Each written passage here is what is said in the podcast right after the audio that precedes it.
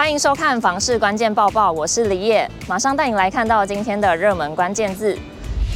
今天的热门关键字：房市趋势。二零二二年政经环境已经出现了转变，民众对于未来房价的预期持续看跌。而根据统计呢，民众对于未来一季，也就是二零二三年一到三月的房价预期，这个看跌的比例已经大幅的超越看涨的比例了耶。根据永庆房屋二零二三年第一季网络会员调查，全台认为房价会上涨的比例由上一季的百分之三十八再度下降，本季为百分之二十九，比上一季减少九个百分点；而认为房价会跌的比例增加到百分之四十六，看跌大幅超越看涨。永庆房屋业管部协理陈四杰指出，全球经济前景不明朗，各家经济预测机构纷纷下修今年还有明年的经济成长率，让消费者对房价上涨的预期改变，看涨比例连四降。如果从高点百分之七十一来观察，已经降了四十二个百分点。更值得注意的是，这个看跌的比例大幅超越看涨，显示在货币紧缩、经济前景不明朗的状况下，消费者对于房价看法已经呈现多空交叉，房市多头恐怕已经到了尽头。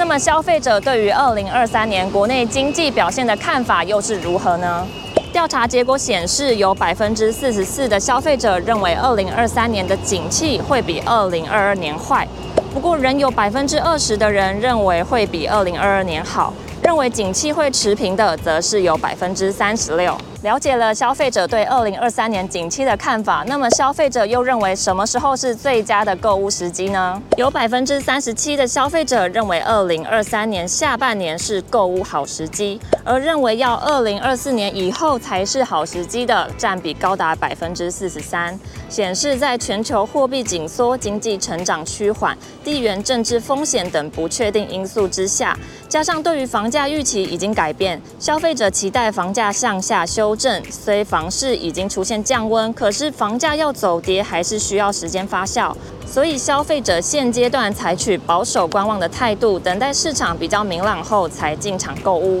这次调查也针对消费者想要买房的地区做房价看法的调查。那消费者认为这些地区在过去一年的房价是上涨还是下跌呢？结果显示，全台仍有百分之六十七的消费者认为过去一年房价上涨超过百分之五。观察七大都会区，桃园、台中、台南还有高雄，对于房价上涨是最有感，认为上涨超过百分之五的占比超过七成。消费者普遍对于房价上涨的感受深刻。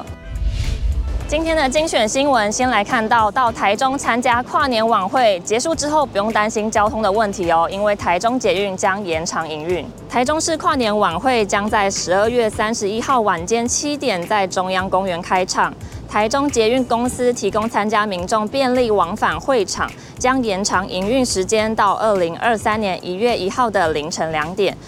并增加班次到人潮疏运完毕为止。另外，还会在台中捷运市政府站、松竹站设有接驳站，民众可免费搭乘接驳车到会场，可以多使用大众交通工具，轻松跨年不塞车。接着来看到台南的新闻，受到游客还有在地人都很喜欢的叶家小卷米粉，是在地非常有名的小吃店哦，而且还受到米其林必比登的推荐。可是店家日前突然公布要在二零二三年一月一号店休，而且店休多久还不知道。这个消息一出，让非常多的人都感到相当不舍。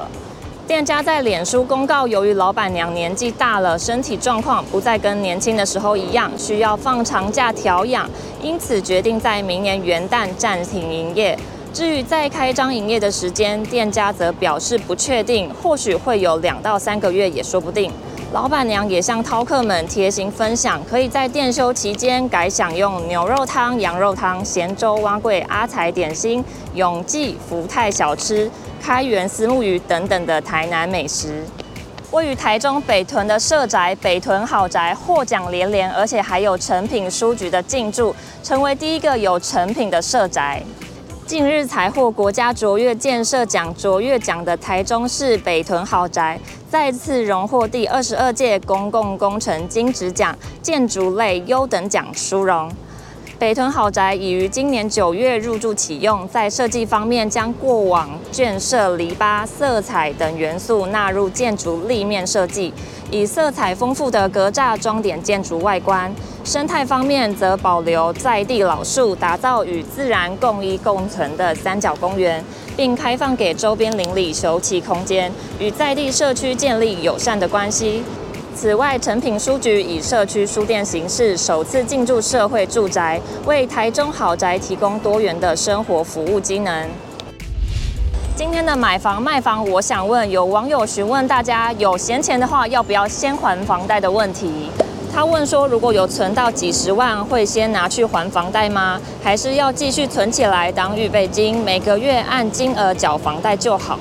底下有网友留言，认为他会存起来当预备金，因为你永远不知道什么时候要突然用一大笔钱。至于要留多少预备金呢？有网友建议，单身者至少要留三到六个月预备金，需要养老小的至少需要六到十二个月预备金。也有网友分享，他秉持着能欠越久越好，认为不要先还房贷。不过也有人认为，有闲钱的话，应该先理债后理财。以上就是今天的房市关键报报。如果想看更多的相关新闻，记得点开资讯栏里面的链接，也别忘了在留言区留下你的想法。我们下次见。